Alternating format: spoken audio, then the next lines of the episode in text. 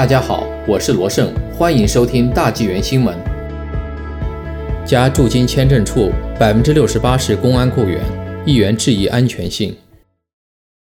三月十日，加拿大国会公民及移民常务委员会举行了视频会议，多位反对党国会议员质疑加拿大移民部长门蒂奇诺如何应对加拿大驻中国大陆签证中心可能存在的间谍活动。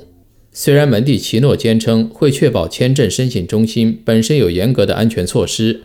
但显然，他的说法无法令议员们信服。议员们认为目前的情况令人担忧。视频会议还针对香港人的特别移民及难民措施问题进行了讨论。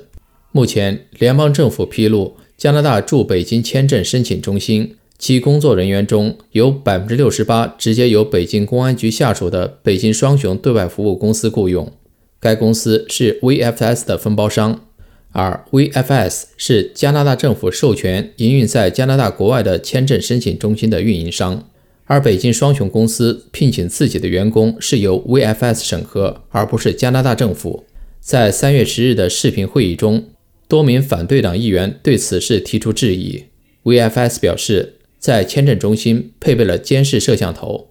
这些视频监视录像仅提供给移民部批准的签证中心经理。而北京加拿大签证中心的经理中，目前已知的至少有一人是由北京双雄公司从北京青年政治学院聘用的。这所学院是中共培养其新一代领导人的学校。VFS 还承认，加拿大签证中心使用的一些互联网路由器是由华为制造的。而 VFS Global 本身也被揭露与中共国企有关。当时有数名新民主党议员致信移民部长和公共服务及采购部长。称中资的存在引起了对由 VFS 处理信息安全的严重担忧，因为按中国2017年颁布的《国家情报法》第七条规定，当有要求时，中国公司必须支持、配合并合作开展国家情报工作。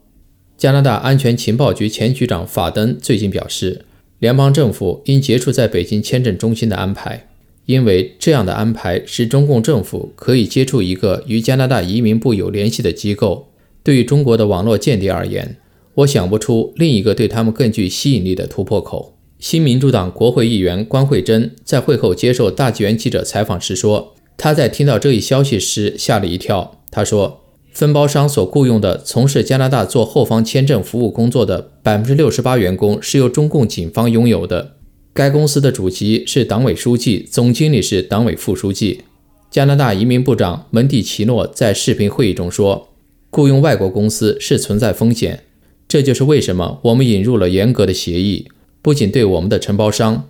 而且对我们的分包商录用的每一个雇员进行了筛选和审查。这就是为什么我们在安装移民程序信息设备之前，与这些安全机构和国家安全机构密切合作的原因。我们密切监测所有这些协议，并将采取一切必要的步骤来管理这些风险，以保护我们移民系统的完整性。但关慧珍认为，但是这个不是事实。这个分包商其实请的那些人全部都是由中共控制的。关慧珍担心，如果是一个中共的异议人士提出移民申请，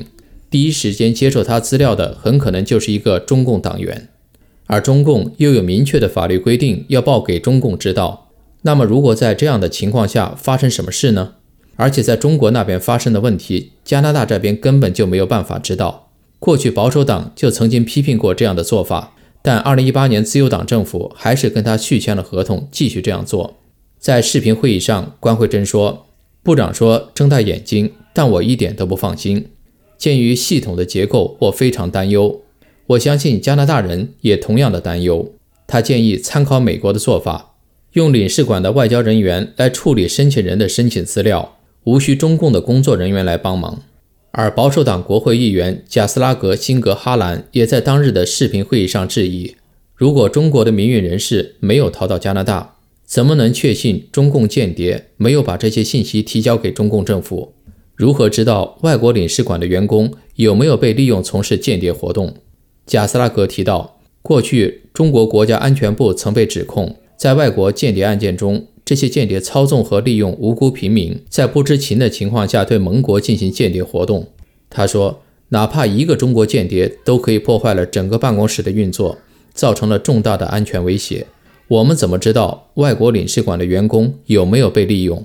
由于普遍关注的安全问题，目前有加拿大前驻华外交官和安全专家呼吁这一有安全隐患的服务合约。关于这一问题，门蒂奇诺没有给予明确的回应。他表示：“我们将继续政府的跨部门合作，以保护和维护我们移民系统的完整性。”最后，贾斯拉格呼吁每位公民的关注。他表示：“每个人都有责任维护国家的安全，同时，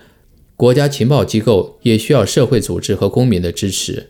视频会议还谈及联邦政府目前实施的救生艇计划。新民主党国会议员关慧珍在会议上就此计划的可操作性提出了担忧。因该计划的申请者仅限于五年内大学毕业的香港年轻人，而那些急需救生艇的香港人还包括中学生和大学毕业超过五年的成年人。关慧珍指出，这部分香港人无法用难民的身份来到加拿大，同时受到非必要的国际旅行禁令的限制，难有机会入境加拿大申请难民。他敦促联邦政府在很多香港人面临被捕或可能被拒出境的情况下。最紧急的是，我们需要加拿大政府给予入境豁免。